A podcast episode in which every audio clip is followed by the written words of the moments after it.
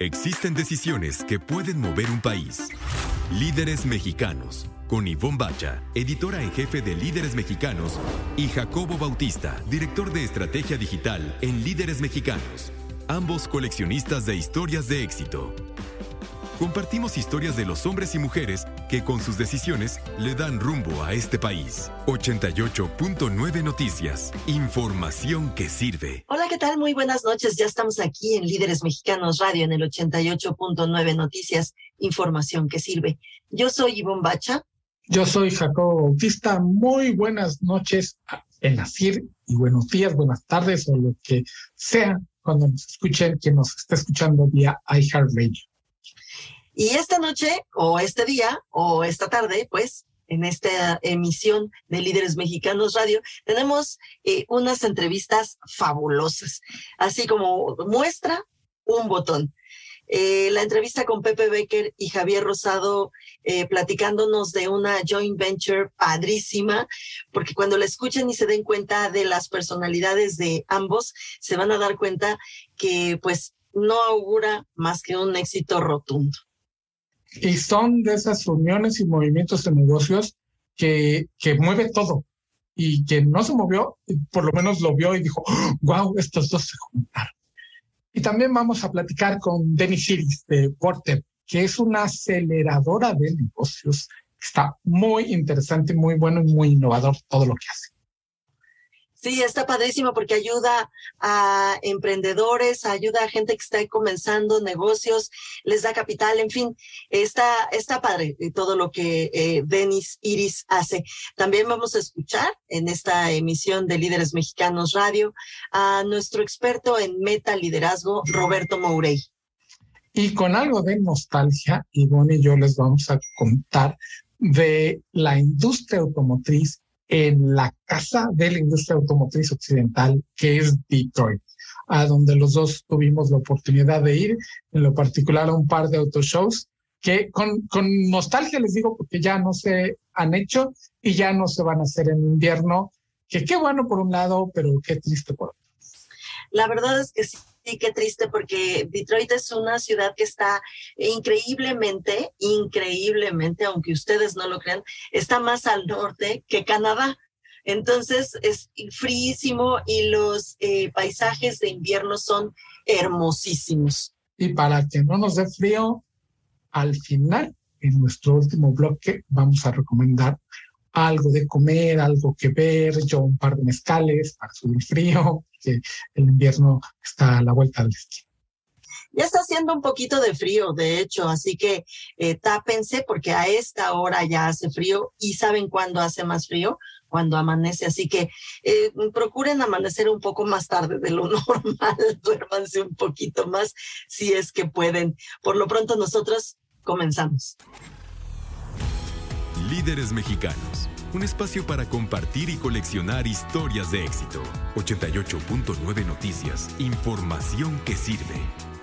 Y bien, querido Jacobo Bautista, ya tenemos eh, sentadito en nuestra sala de Zoom a nuestro primer eh, invitado de esta noche, a nuestro primer entrevistado de esta noche. Él es Denis Iris, él es fundador y director general de WordTech. Y WordF además eh, luego también tiene un, fondo este, eh, de capital privado. Bueno, en fin, nos va él mejor a platicar qué es WordF. Bienvenido, Denis. Gracias por estar aquí con nosotros. Hola, Ivonne. Hola, Jacobo. Gusto en saludarlos. Gracias a ustedes por la invitación.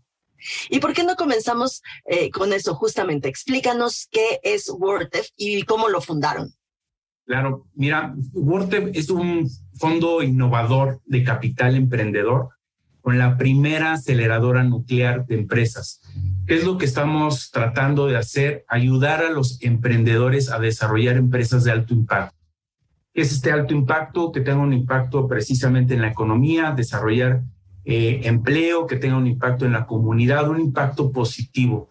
Entonces, este, nosotros lo, desarrollamos, precisamente venimos de un proyecto de inteligencia artificial que hicimos hace 10 años y nos costó muchísimo trabajo poder capitalizarnos. Ya teníamos un, equipo eh, que estábamos desarrollándolo con la UNAM ya teníamos todo, todo el prototipo, plan de negocios, todo lo que un fondo de, de Venture Capital, que es también conocido o como capital emprendedor, requiere. Pero nos decían más resultados, más resultados, y nos decían para esos resultados necesitamos capitalización, ¿no? Ya, ya está hecho.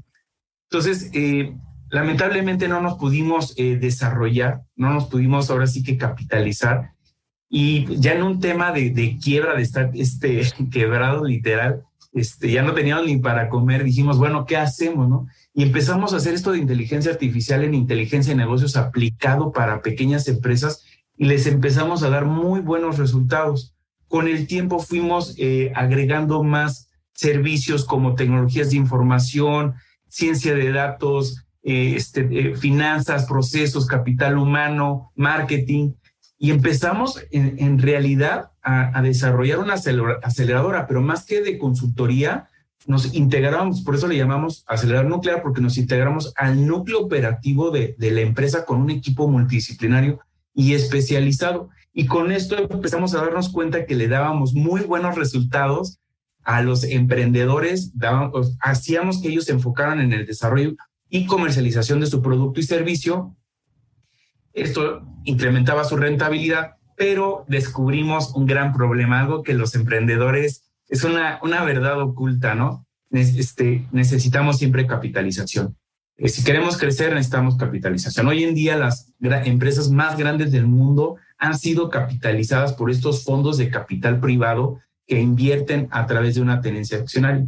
Entonces, lo mismo, ¿no? Este, con todos estos proyectos que estábamos ayudando a crecer, nos dimos cuenta que pues necesitamos capitalización. Eh, para que te des una idea de la industria aquí en México, cómo está, en Estados Unidos hay 8 mil fondos de capital privado. Y es un problema para los emprendedores levantar capital allá. Imagínate que aquí hay menos de 300 fondos de capital privado.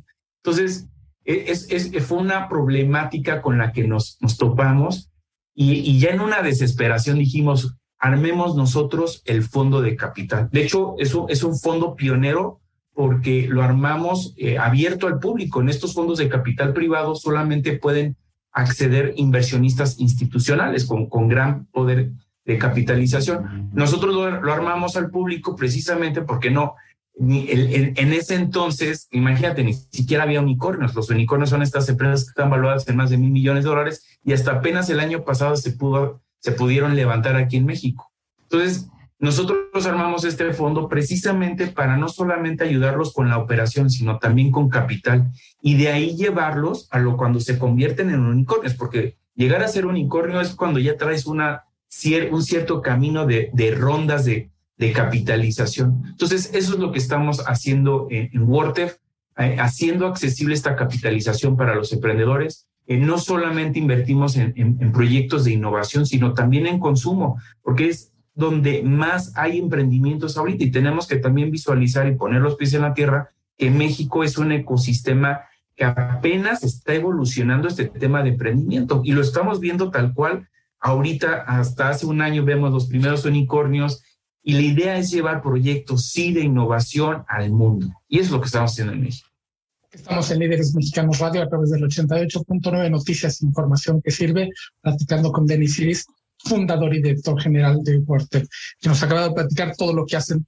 Denis, a mí se me ocurre que es, es este, como las grandes editoriales que tienen a sus clientes, digamos así, que son los autores que les publican los libros y siempre tienen unas montañas de manuscritos no solicitados generalmente se quedan ahí. Con esta diferencia entre fondos de capital y emprendedores que hay en México, que la balanza está terriblemente cargada hacia los emprendedores, ¿cómo le hacen para elegir a, a quienes apoyar, con quienes aliarse? ¿Cómo se da este, este difícil equilibrio para que realmente la, asesoría y el, el desarrollo que ustedes tienen de estas startups se dé alegremente? Sí, sí, fíjate que es un gran reto, un súper reto el, el, que estamos. Estamos todos, todos los involucrados, inversionistas, emprendedores, colaboradores, porque aún, es chico el ecosistema. Eh, precisamente aquí es donde nosotros quisiéramos invertir en todos los proyectos que nos llegan, pero tenemos que visualizarlo como un proceso, ¿no? Estamos construyendo algo que hacia allá vamos. Eh, queremos agarrar este, precisamente, por ejemplo, eh, en este tema del sector de consumo que invertimos, es, tiene muchas categorías eh, muy, muy, muy, muy comunes en México, como productos y servicios, agronegocios, turismo, entretenimiento y medios.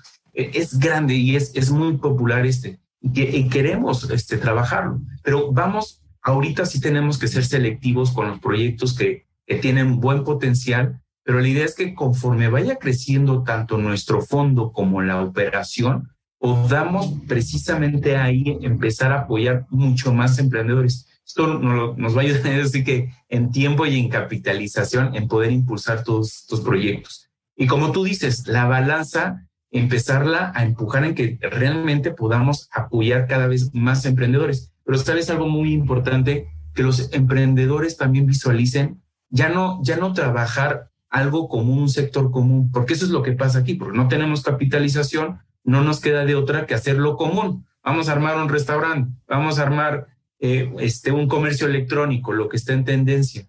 No, vamos a poder empezar a desarrollar proyectos de innovación tecnologías de información, biotecnologías, inteligencia artificial y robótica, que hace 10 años nos decían que estábamos locos, ¿no? Y que eso es lo que queremos. Entonces, es un camino así que queda para todos, ¿eh? O sea, e, esto es para todos los jugadores, pero ahorita creo que viene una gran temporada para México. El que hayamos visto estos unicornios fue porque gracias a, que entraron los fondos asiáticos, SoftBank, que fue el que invirtió en Kavak, este es un fondo de Japón, y gracias a este fondo, pues ahora los, este, ahora sí que los fondos de Estados Unidos y Canadá no les va a quedar de otra que inviertan en México.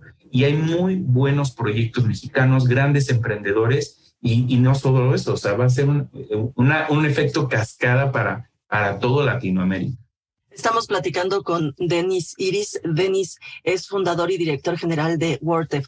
Oye, Denis, pues ojalá, o sea, eh, escuchándote, la verdad es que esas son de las entrevistas que más nos gustan hacer aquí en Líderes Mexicanos, esas entrevistas optimistas y que dicen que va a pasar, va a pasar, vas a ver. Oye, y también en ese sentido, con ese mismo optimismo, te quiero preguntar algo que a mí me preguntan mucho cada, cada julio que publicamos los 300. ¿Cómo le haces para decidir a qué proyectos le ayudas, le inviertes, le metes capital y a cuáles no. ¿Cuáles son las características que te indican que ese sí vale la pena ayudar? Mira, lo primero que nosotros nos fijamos es el equipo emprendedor. O sea, tiene que traer pasión.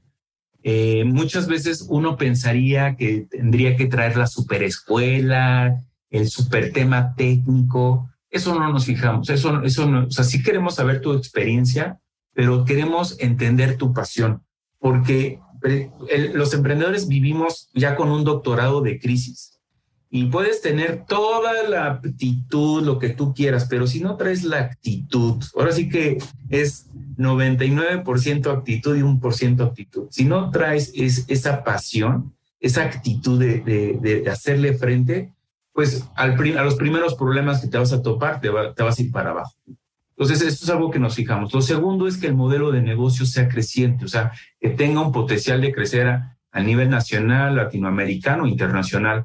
Y el tercero es que entre dentro de nuestra tesis de inversión. Nosotros nuestra tesis de inversión es invertir en proyectos en etapa temprana, inclusive en IDEA. Eh, son seis sectores, eh, tecnologías de información, biotecnologías, renovables, eh, inteligencia artificial y robótica, consumo y por último proyectos de impacto social, que aquí en México es muy importante, eh, ahora sí que impulsar este tipo de proyectos. Y eso es en lo que nos fijamos. Denise, ¿en dónde encontramos a World Capital en la red? ¿Dónde se pueden acercar para ver todo lo que hacen y todo, en dónde les pueden ayudar? Sí, eh, pueden entrar en, el sitio web eh, o es w o también impulsando México.mx para los que no me hayan entendido bien, este, en cualquiera de los dos dominios eh, los redirecciona. El de es la, la, aceleradora, ahí viene toda la información. Eh, los apoyamos obviamente con todo este tema. Eh, trabajamos mucho en, estamos trabajando mucho en una plataforma educativa para los emprendedores eh, a veces uno diría, me tengo que especializar en contabilidad, no te tienes que especializar en contabilidad. No o sea, la idea es que te empapes del todo, entiendas, pero te enfoques en lo que estás haciendo. Si tú eres un ingeniero, un ingeniero en sistemas, enfócate en eso. Obviamente tienes que aprender a vender bien tu proyecto, porque dicen, em, em, emprendedor que no sabe vender, no sabe emprender. Entonces, esto es bien importante. Eh, ahí pueden entrar, búsquenos y, y acérquense, no tengan miedo. Este es el mejor momento para emprender. Denis Iris, eh, fundador y director general de WordTech. Te agradecemos muchísimo estos minutos aquí en Líderes Mexicanos Radio. Muchísimas gracias y ojalá y todo lo que dijiste así con ese optimismo vaya sucediendo poquito a poquito los próximos ya dos años, ya, ya, rapidito que pase. Y así pase. Gracias, Ivonne. Gracias, Jacobo, por la entrevista. Muchas gracias. Nosotros vamos a hacer una pausa y regresamos aquí a Líderes Mexicanos Radio en el 88.9 Noticias. Líderes Mexicanos, un espacio para compartir y coleccionar historias de éxito. 88.9 Noticias, información que sirve. Ya estamos de regreso aquí en Líderes Mexicanos Radio en el 88.9 Noticias, información que sirve. Oigan, y les queremos contar algo. Les queremos contar unos viajes que hicimos y además nunca hemos coincidido allá porque pues resulta que somos el mismo medio, ¿no? Entonces cuando vamos a estas eh, coberturas, a estos viajes de trabajo, pues va uno o va el otro, no, no, no vamos juntos, no viajamos juntos, ni siquiera a mí ni siquiera me ha tocado viajar con algún, con algún fotógrafo. No sé si a ti, eh, Jacobo, te ha tocado viajar a Detroit con algún fotógrafo. No, no, no absolutamente no. He ido yo solo en representación de líderes mexicanos. Como decías al inicio de este programa, Ivonne, Detroit está al norte de Canadá. Se ve el río y del otro lado del río está Canadá y resulta que esa parte es hacia el sur. Es, un, es un pequeño ganchito que tiene Estados Unidos ahí a, a orillas del río Michigan que está helado, helado, helado en invierno y la primera vez que, fui yo fue en verano, nos invitó lo, Chrysler, la, marca Chrysler, que eres parte de Stellantis. Sé que tú fuiste con General Motors a conocer a OnStar y este, fuiste con, valga un, saludo a ambos porque creo que los queremos muchos, y a Miguel Ceballos de Stellantis y a Teresín de General Motors. Y sabes a quién más, a Alfonso, a Poncho Monreal de OnStar, que también, que también lo quiero, también lo quiero muchísimo y estuve con él en ese viaje y con Tere, por supuesto, porque fui invitada efectivamente por OnStar, eh, por General Motors. Y fíjate que es un privilegio eh, ser invitado por General Motors a Detroit porque el eh, edificio de General Motors está en el centro centrísimo, centrísimo de, de, Detroit y de todo este lugar corporativo y está justo, justo enfrente de este río del que tú hablas. Y no nada más eso, sino que el mismo edificio corporativo tiene el hotel eh, que es el barrio donde uno se queda. Exactamente. Se me olvidaba contarles que efectivamente por eso eh, sé que está justo enfrente de este río del que, del que hablabas al inicio, porque mi habitación estaba pues en el piso 30 por ahí y daba justamente hacia el río Jacobo. Y cuando yo llegué, eran principios de enero, entonces estaba haciendo frío, pero frío, ¿eh? O sea, eh, un frío serio y clavado pero el río todavía estaba en movimiento, no estaba totalmente congelado y la verdad, eh, te soy muy honesta, no sé si tú tengas mucha más eh, eh, experiencias con respecto al frío, pero yo tengo muy pocas, así que se me olvida que, qué es lo que pasa con el agua, qué es lo que, ¿no? las cosas. Y yo veía el río que se movía y que sobre el río iban cosas y yo decía, ¿qué es eso? ¿Por qué está tan sucio? ¿Qué tiene? ¿Qué? Y bueno, pues eh, pasaron un par de horas o tres horas, no, puede ser que un poco más porque fui a una cena en el mismo edificio, no salimos, así que no tuvimos que constatar lo frío que estaba todo. Subimos un poquito más, o sea, yo subí un poquito más que lo que estaba en mi habitación, ahí cenamos, pero ¿qué habrá pasado? Unas cuatro horas y media, unas cinco horas, pon tú, a más, más, a lo máximo. Y ya cuando entré a mi habitación y me asomé, me di cuenta que aquellas cosas que yo decía, ¿qué lleva el río? ¿Por qué está tan sucio? Era que se estaba congelando y eran pedazos de hielo. Era, fue muy impresionante para mí, fue, ¿qué es? ¡Oh, Dios mío, así, eso, eso no pasa en México, ¿no? Fíjate que las temperaturas que me han tocado también en enero, porque además el auto show se celebraba antes en enero. Entonces me llegaron a tocar, creo que lo, lo más calientito que estuvimos fue menos seis. Y lo peor que me ha tocado es menos 16. Y tengo la locura, siempre que voy, o tenía, que íbamos en, en, en invierno, de este hotel, del, del Headquarters Mundial de General Motors, al Cobo Center, donde es el auto show. Es una caminada como de 20 minutos. Puede ser en este metrito que este, le da vueltas al... Se llama este, People Mover. El People Mover del centro de Detroit. Puede ser ahí en un viajecito como de 10 minutos o menos, o caminando como 20 minutos. Yo siempre me voy en ese frío. Es eh, estaba yo como a tres, cuatro minutos. Si hubiera estado una cuadra más allá, no lo hago porque me muero de frío, pero era la distancia como que exacta para llegar ya congelándote y estar calentito adentro y dices, ay, qué alivio, y se siente hasta bonito. Y lo otro que les quería platicar, este, es que en el primero auto show que me tocó ir fue cuando la crisis grande de las automotrices en Estados Unidos y me tocó ver cómo los medios asediaban a Mary Barra, la CEO de, General Motors a nivel mundial, y ella, y, eran, era la prensa dura de Estados Unidos, política de negocios, cuestionándola durísimo, y ella con una sonrisa en buena onda y en buen plan, atendiendo a todos, le saqué una muy buena foto que me acuerdo que le enseñé al entonces CEO de, este, de General Motors México, a Ernesto Hernández, y la ve y me dice, no, así es una gran Son unos viajes padrísimos, son unas coberturas sensacionales, todas esas de los autoshows, que la verdad extrañamos y ojalá tengamos la oportunidad de volver a hacerlos. Pero por lo pronto vamos a escuchar a nuestro super experto en metaliderazgo, Roberto Maurey. Líderes mexicanos, con Ivonne Bacha y Jacobo Bautista. Compartimos y coleccionamos historias de éxito de hombres y mujeres que con sus decisiones le dan rumbo al país. 88.9 Noticias, información que sirve. Muy buenas noches, soy Roberto Mourey, presidente y fundador del Instituto Meta Liderazgo. En mi intervención de esta noche en Líderes Mexicanos Radio quiero conversar por qué la planeación estratégica como hoy la conocemos ya murió y qué planes tenemos que desarrollar en tiempos de alta turbulencia. La velocidad como están cambiando las cosas, el contexto, la disrupción que estamos viviendo todos los días, la poca incertidumbre con la que contamos es prácticamente, se presenta en todas las áreas de nuestras vidas. El pensar en elaborar un plan a tres a cinco años y revisarlo cada año para hacer los ajustes pertinentes queda claramente en el pasado. Hoy, se requiere una planeación de alta velocidad, ágil, que se adapte en tiempo real a los cambios que están sucediendo dentro de la organización y en el mercado. Dwight Eisenhower, comandante supremo de las fuerzas aliadas en Europa en la Segunda Guerra Mundial y responsable de planear y ejecutar la invasión de Normandía y ganar junto con los aliados la guerra el 2 de septiembre de 1945, declaró, los planes son nada, la planeación es todo.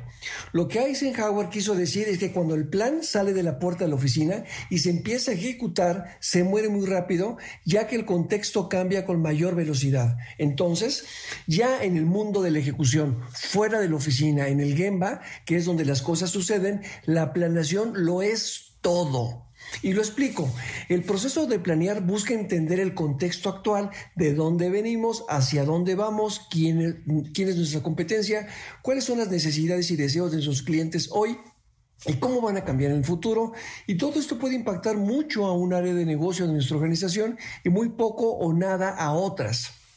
Todo lo anterior se lleva a cabo a través de conversaciones, diseño de escenarios, qué haríamos si pasa esto, qué cambiaríamos si sucede lo otro, cuál sería su impacto y cómo lo capitalizaríamos o disminuiríamos su impacto negativo. El valor de la planeación es conocernos mejor como organización, es construir y fortalecer la inteligencia colectiva, es crear relaciones más fuertes entre los diferentes equipos de la organización para construir un equipo de equipos, como lo explica espectacularmente el general Stanley McChrystal en su libro Team of Teams. También la planeación nos va a ayudar a que todos, finanzas, ventas y todas las áreas de la organización, conozcan mejor a nuestros clientes, a nuestra competencia y así poder tomar mejores decisiones como un solo equipo.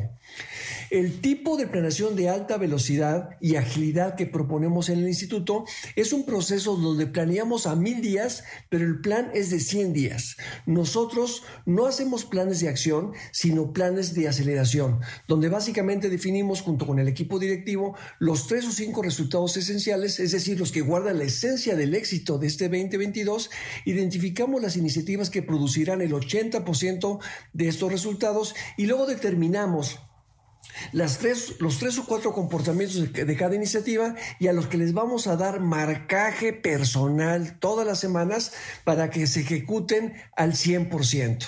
El plan de aceleración de 100 días es un plan co-creado por todos y diseñado para tener una alta ejecución ágil. Me puedes seguir en LinkedIn, Facebook, Twitter, solo busca Meta Liderazgo con doble T y ya. Y hasta la próxima. Líderes Mexicanos, un espacio para compartir y coleccionar historias de éxito. 88.9 Noticias, información que sirve. Estamos de regreso aquí en Líderes Mexicanos Radio a través del 88.9 Noticias, información que sirve. Y estamos de manteles largos porque tenemos invitados a Pepe Becker, socio fundador de Beso, y Javier Rosado, socio y director general de la región norte de JIC y nos traen una noticia de esas que es un cisma en, la industria de la comunicación y relaciones públicas en México. Pepe Javier, mil gracias por unirse a Líderes Mexicanos Radio. Es un placer eh, y muchísimas gracias por la invitación. Al contrario, muchas gracias. repetiré al aire lo que les dije. Siguen insistiendo en invitarme. Me parece que algo está mal en su programa, ¿no? pero muy felices de, integrarme con ustedes y, como tú dijiste, felices con, con todo lo que nos está sucediendo a, a Javier, a mí, al equipo, con Jick y con Beso. Adelante, Javier, te dejo a ti esa parte. Sí, sí, sí, cuéntenos qué es lo que está pasando y qué es por qué están tan felices. Pues eh, yo, creo que lo decía muy bien Jacobo, ¿no? Eh, creo que se, se, ha producido un movimiento eh, muy importante para el sector en, en México, ¿no? con la adquisición de, del 75% de eso por parte de, de JIC. con eso Hoy formamos parte o, conformamos, mejor dicho, la principal compañía de comunicación de, México.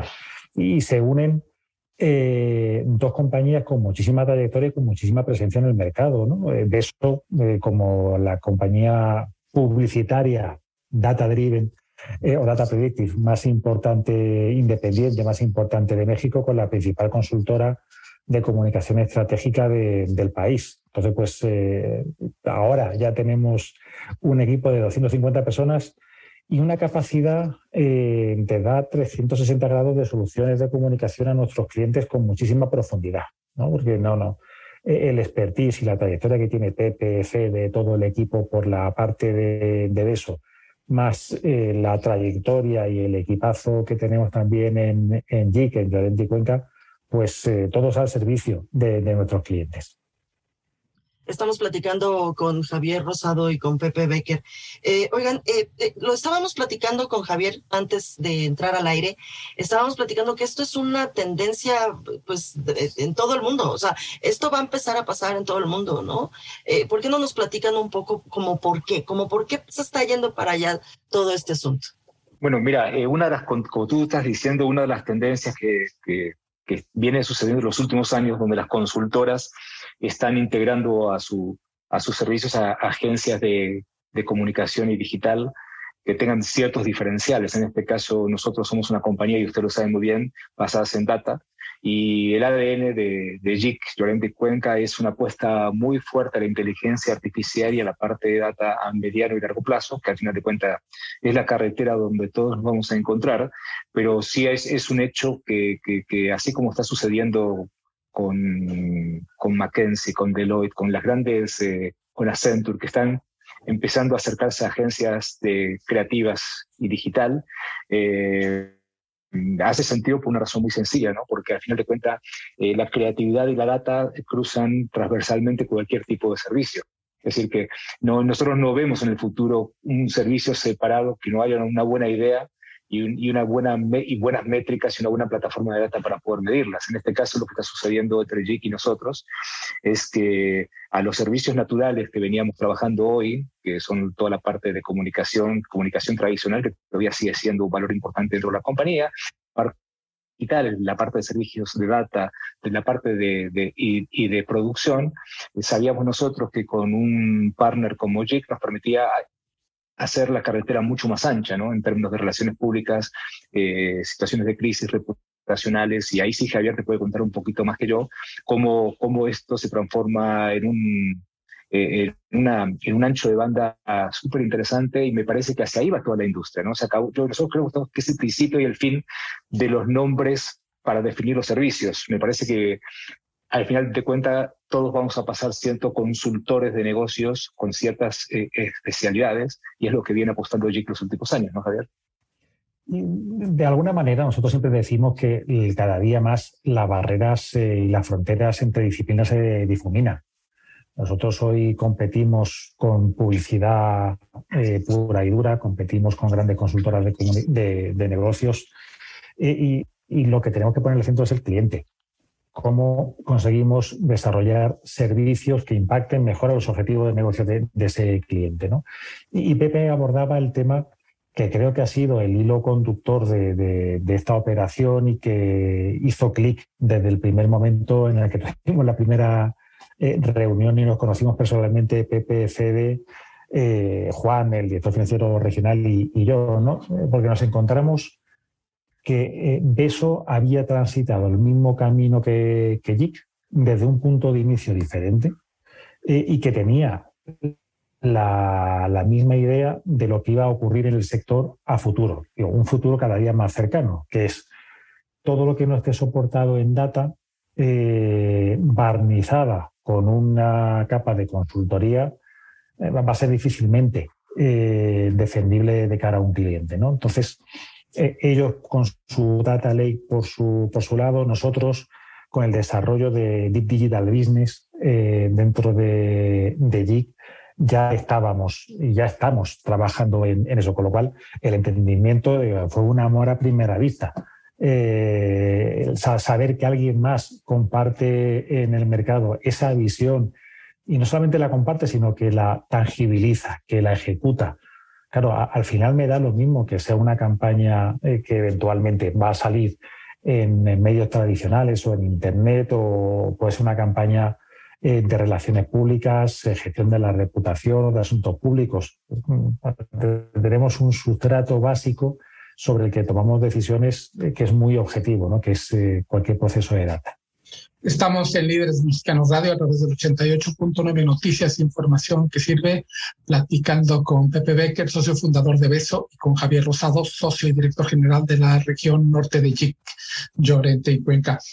Me imagino a los empresarios que siempre están viendo por dónde se abren caminos, por dónde se abren oportunidades, y ustedes al encontrarse, me lo imagino como un taller donde de repente les dicen, oye, con esto de aquí, esto de allá, podemos armar ahora un Fórmula 1. Como decías, Pepe, el ancho de venda, una pista mucho más grande. ¿Cómo se da la integración de sus equipos? Que entiendo que la mentalidad, que el ADN es más o menos el mismo, que nosotros conocemos bien aparte de sus equipos que están con esta nueva mentalidad que ya es este el, el presente y que quien no lo entienda, como hablábamos con Javier, pues se va a quedar atorado por ahí.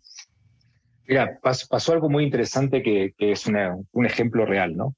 Eh, ustedes son muy sensibles a que estamos viviendo un mundo que en los últimos 20 años ha habido muchas fusiones, muchas adquisiciones. Y lo primero que sucede en las organizaciones cuando pasa eso es la pregunta a la gente, ¿qué va a pasar conmigo? Esa es la primera pregunta, ¿no? Porque a veces los directores y los directivos están muy contentos con algo así, pero la gente que es el capital humano, lo más valioso que tiene la compañía, que es la gente, empieza a haber sentimientos encontrados de, angustia, ¿qué va a pasar conmigo? Les voy, les contarles una cosa.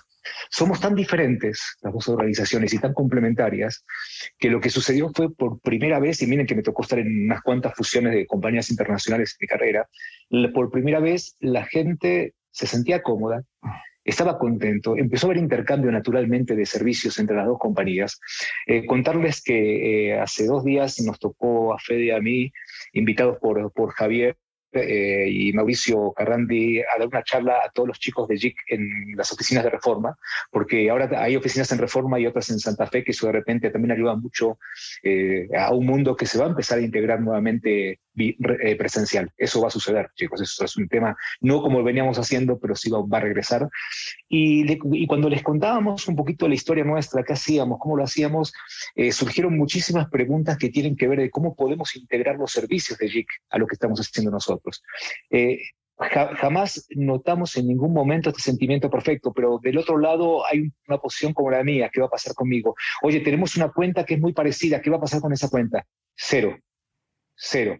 Y al final de cuentas creo que esa apuesta es la apuesta que en algún momento JIC vio en nosotros y nosotros en JIC, que esto era un complemento que, como dice Javier siempre, acá no es uno más uno dos, es uno más uno son cinco, seis, ocho o diez. Y eso es un tema que lo teníamos en, la mira, lo teníamos intuitivamente, pero no sabíamos que tan rápidamente nos podíamos integrar en términos de servicios. Ya estamos trabajando juntos en cuánto, Javier, en menos de, un mes, ¿no? ¿O no? Sí, digo, yo creo que tenemos eh, ahora mismo encima de la mesa al menos 20 proyectos cruzados. Claro. Eh, pero porque mm, además ha surgido de forma muy natural, eh, que, es algo que no, deja de llamar la atención. Creo que Nuestros equipos son muy complementarios eh, y cuando nos juntamos eh, de una parte y de, otra, que ya somos la misma parte, by the way, eh, realmente salen oportunidades, salen ideas, salen ejecuciones que posiblemente hace apenas es un mes pues no, hubiesen salido con la misma fluidez por lo menos. Entonces, y también, digo, desde la perspectiva de, de JIC teníamos claro en nuestro plan estratégico que, acaba, que va a acabar ahora, que había dos líneas que teníamos que potenciar como compañía, no solamente aquí en México en la región, sino en, toda la compañía. ¿no? Una era la creatividad y otra era la data. E, e, esta unión con, con Beso nos aporta eh, esas dos eh, partes tan importantes para algo que nosotros pensamos que iba a ser la base de nuestro crecimiento y desarrollo como compañía, con lo cual mm, esto todo hace o todo hacía mucho sentido eh, cuando decidimos eh, realizar la operación. Estamos platicando con Javier Rosado y con Pepe Becker. Oigan, ¿y cómo? Sé que es muy pronto, tal vez, para preguntarles, porque apenas hace un mes, pero seguramente ya se habrán formado una opinión al respecto. ¿Cómo han visto a sus clientes? ¿Cómo han reaccionado? ¿Cómo, cómo, qué opinan sobre esta fusión? Eh, mira, es, te voy un punto de vista personal y otro de los clientes, si te parece bien. ¿no? Eh, yo le contaba a Javier que estamos conviviendo mucho en los últimos tiempos y, a medida que uno convive se va conociendo de verdad, ¿no? Es decir, que yo siempre digo una cosa es el date y otra cosa ya es vivir juntos, ¿no? Y lo que es interesante es que, estamos viviendo juntos y estamos encontrando cosas muy interesantes de ambos equipos, ¿no? De repente verla a ella más cercano, que la veo más a ella que a mi equipo en este momento, ¿no? Eh, la que está aquí con nosotros en el Zoom. Pero el, punto es este, déjame contarte dos cosas, ¿no? Eh, Enrique Givert fue un gran maestro que tuvo en la publicidad, un señor que todos los publicistas lo, hemos querido y amamos, ¿no? Un gran maestro de negocios en la publicidad, ¿no? Y, un día me dijo una frase que me gustó mucho, que fue, el único problema que tienen los éxitos, los premios dentro del mundo de la comunicación es que al otro día hay que regresar a trabajar, ¿sí? Es decir, que los festejos cortos, porque al otro día hay que volver a trabajar. ¿Me explico? Entonces, eh, una de las cosas que nos preguntaron los clientes es si cambia algo y como realmente estamos complementando servicios, eh, yo en mi día a día lo sigo igualito en este momento. Así que no, no ha cambiado absolutamente nada. El de Javier creo que tampoco, pero lo que sí es un hecho es que los clientes dicen, si van a tener más servicios, si van a tener más elementos que ofrecernos a nosotros, queremos echarlos. Ningún cliente nos dijo, ¿y ahora qué va a pasar con esto? ¿Y ahora qué va a pasar con lo otro? No sucedió, pero ni un solo caso, al contrario. Eh, ya tenemos, eh, Javier, tú no me dejarás mentir, varias reuniones para presentar un poquito los servicios integrados de ambas compañías, Javier? Totalmente. Y, yo creo que, digo, por parte de, los clientes de, de la recepción fue magnífica. Nuestros clientes además saben que somos una compañía de vanguardia. Eh, los, que nos han seguido la trayectoria saben que fuimos de los primeros que, incorporamos las herramientas y el, y la comunicación digital a las estrategias de comunicación. Eh, cuando le tocaba la puerta al cliente y te decía que eso llevaba a su primo el pequeño que se le da muy bien tuitear. ¿no? Eh, después abrimos un espacio eh, para profundizar en, las relaciones entre nuestros clientes y sus clientes, ¿no? todo lo que tiene que ver con engagement. Eso fue también otro, otro cambio evolutivo importante en nuestra compañía, ¿no? que nos acercaba mucho más al mundo publicitario, por decirlo de alguna forma, al mundo creativo, eh, al punto de que en España nos reconocían y nos reconocen como una de las principales compañías eh, de creatividad, cuando nunca se ha, sido tal cual el, foco. Hoy ya es parte de nuestro ADN, ¿vale? Javier Rosado, Becker, mil gracias por su presencia en Líderes Mexicanos. Muchas felicidades por esta unión que seguramente va a venir a cambiar las cosas en, el, en este ecosistema tan rico de la creatividad de la comunicación en México. No, al contrario, como siempre agradecerles a los dos, saben que se les aprecia mucho, que es, siempre son, son charlas muy amenas con ustedes. La última que tuvimos fue de las que más me, me han gustado en lo personal, eh, creo que es mutuo lo que compartimos. ¿Se acuerdan que habíamos platicado un poco de, de, de, de, Closet de Ivonne? Sí, sí, que sigue en su propio closet todavía, ¿sí? Entonces, eh, entonces está muy divertido lo que hemos eh, logrado en un año de, de, pandemia y darnos cuenta que a pesar del año de pandemia podemos encontrarnos el día de hoy aquí con noticias buenas. Y al final de cuentas, yo estoy convencido que las noticias buenas siempre le van a ganar a las noticias malas, y, pero para que haya noticias buenas tenemos que generarlas entre todos. Eh, no, no llegan, no son gratuitas las buenas noticias. ¿no? Entonces, eh, yo les agradezco profundamente el espacio, la amistad, el cariño, el que, el que se interesen por nosotros, y ahora con Javier y con el grupo JIC, que, que nos la estamos pasando maravillosamente bien, y los estaremos informando de muchas cosas que van a suceder próximamente. Así que, como siempre, muchísimas gracias. Yo me sumo al agradecimiento de, Pepe porque el haber llegado a este punto es solamente el comienzo. Entonces, eh, estamos más que convencidos que eh, tendremos muchas ocasiones para seguir hablando de la evolución de lo que estamos haciendo como, compañía, eh, también para impulsar al sector aquí en México y en toda la región. O sea que, de vuelta, muchísimas gracias por este espacio. Al contrario, muchas gracias a ustedes, Javier, Pepe estaremos muy pendientes de lo que hagan. Nosotros vamos a hacer una pausa aquí en Líderes Mexicanos Radio en el 88.9 Noticias, información que sirve. Líderes Mexicanos, un espacio para compartir y coleccionar historias de éxito. 88.9 Noticias, información que sirve. Ya estamos de regreso aquí en Líderes Mexicanos Radio en el 88.9 Noticias, información que sirve. Y Jacobo Bautista, estamos en nuestro último bloque en el que nos... Ay, vas a recomendar una cosa que la verdad es que hacía un montón de tiempo que no probaba y me eché uno el otro día y recordé que sí me gusta tú. A ver. El mezcal es muy bueno y hace mucho no, no recomendamos destilados. Y me topé ya había escuchado de ella, ya me había acercado, pero como que no, no con, con el ánimo de descubrir al mezcal amarás. El mezcal amarás, así tal cual, este, se llamaba Amores. Ah, Le cambiaron el nombre porque en Estados Unidos se llamaba Amarás. Bueno, se sigue llamando Amarás y dijeron, vamos a unificar el nombre para hacer los pelotas. Se llama Amarás. Si dicen, ah, se parece al Amores que ahí tengo, es el mismo. Y ese es muy recomendable. Pero resulta que en Amaras son obsesos y quieren hacer las cosas muy bien y hacen una línea premium que se llama Logia, que más que premium son de colección, porque son de estos agaves que tardan 120 años. Bueno, no 120 años, pero sí 20, 30 años.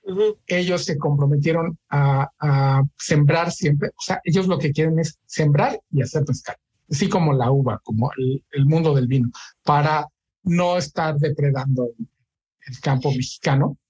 Y es que la verdad esa planta este, no es, o sea, para quienes nos escuchan y no lo saben, seguramente muchos de ustedes sí lo saben, pero pues no es lo mismo eh, hacer, hacer mezcal que hacer eh, vino en cuanto al, al asunto de, lastimar a la planta. O sea, es que un, el, el mezcal pues mata a esa planta, o sea, esa planta ya no existe. El agave cuando das tequila o mezcal, tienes que que arrancarla toda y llevártela toda y poner una nueva. No, no hay de otra. Y luego esta planta tardó mucho en crecer y hacen mezcales de colección porque son ediciones chiquitas y muy limitadas.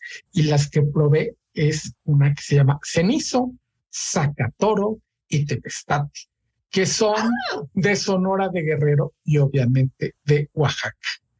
Y este, hay también una que le traigo muchas ganas porque ese mezcal me gusta mucho, que hacen con el mezcal Tobalá. Este, eh, son, son, están buenísimas. El cenizo es el que más me gustó. Este, y además sus elaboraciones son, o sea, buscan, ya, ya ves que cuando te quedas con la piñita del agave, esta la cuecen y ellos escogen la madera, tiene que ser un particular tipo de madera para que le dé los sabores que ellos quieren a cada uno de estos, cada uno de ellos es diferente. Y lo que yo digo, lo que hice un video de estos este, mezcales y lo que yo recomiendo es que si pueden, que se compren dos porque tampoco son baratos, costarán casi mil pesos cada uno de estos mezcales. Y si pueden hacer el esfuerzo y comprar dos para uno coleccionarlo, yo estoy seguro que en un, en un par de años lo van a poder vender más caro porque y eso se aguantan porque está tan bueno. eso te iba a decir. el, asunto, el asunto conmigo es que esas cosas no funcionan.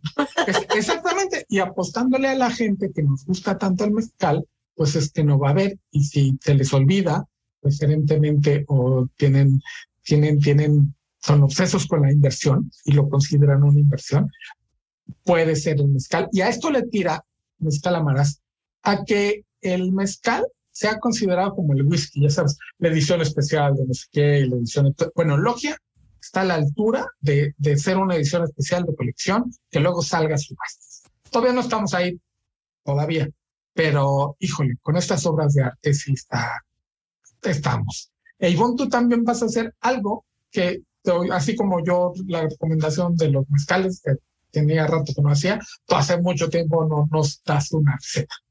Fíjate que, fíjate que sí, tú me lo hiciste ver y, y, y en honor a ti y a tu petición. Muy pública porque le hice en Twitter. sí, fue en Twitter, así que pues ni modo, no me queda más remedio que dar una receta. Y fíjate que cuando lo leí en Twitter y me di cuenta que estaba yo comprometida públicamente, eh, pensé en qué, en qué receta dar y pues me vi así como muy, eh, muy peleada, ¿no? Con, conmigo la Sofis y conmigo la de todos los días. Y pensé justamente que no las, que no todas las recetas tienen que ser muy sofisticadas, al contrario.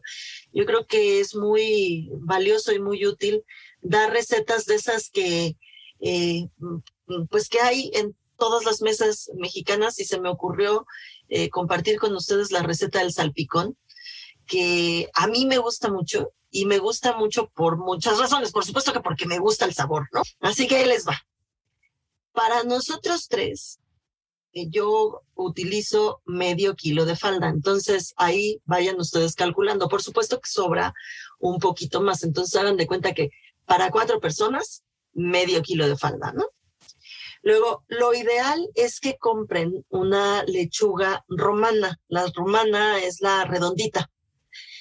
Esa lechuga redondita la rebanan muy delgadita, muy delgadita, como si fuera para, eh, para los tacos. ¿Te acuerdas cómo pones así la lechuga ah. sobre los tacos? Bueno, pues así, delgadita, delgadita, delgadita. Por supuesto que la ponen a desinfectar y demás. Eh, también tienen que picar delgadito, o sea, chiquito, un jitomate.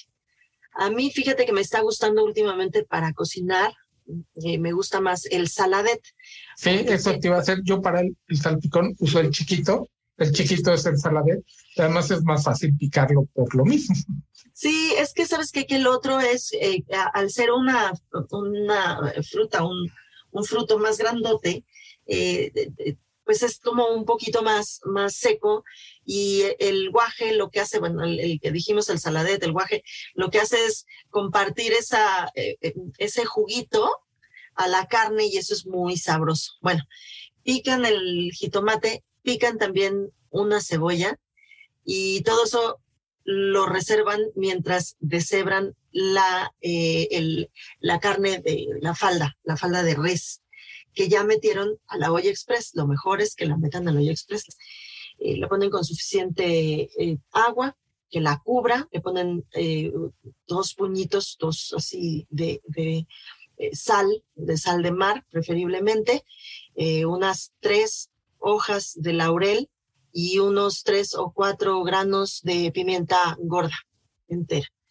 Lo cierran, lo dejan eh, hervir, eh, lo dejan en la olla express.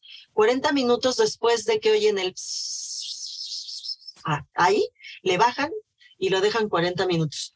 Y después la apagan, la sacan, la deshebran y la mezclan. Lo ideal es que la dejen enfriar y después la mezclen con la lechuga, con el jitomate y con la cebolla.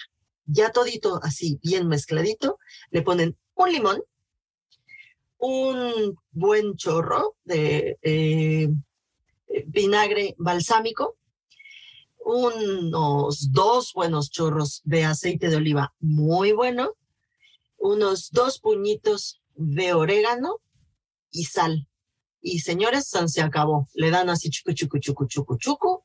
Es decir, lo revuelven bien. El chucu, chucu quiere decir que lo revuelvan bien. Lo prueban y si ya quedó de sal y ya se, ya, pues ya.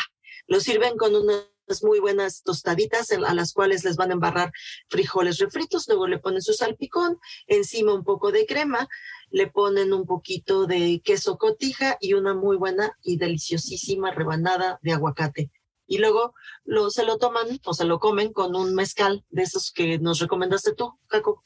Y en esa muy buena nota y muy mexicana, llegamos al final de esta emisión del Líderes Mexicanos Que tengan muy buena noche, que descansen. Descansa mucho, Jacobo. Muchas gracias por todo. Bye bye. Esto fue Líderes Mexicanos. Con Ivonne Bacha, editora en jefe de Líderes Mexicanos, y Jacobo Bautista, director de estrategia digital en Líderes Mexicanos. Compartimos historias de los hombres y mujeres que con sus decisiones le dan rumbo a este país. 88.9 Noticias, información que sirve.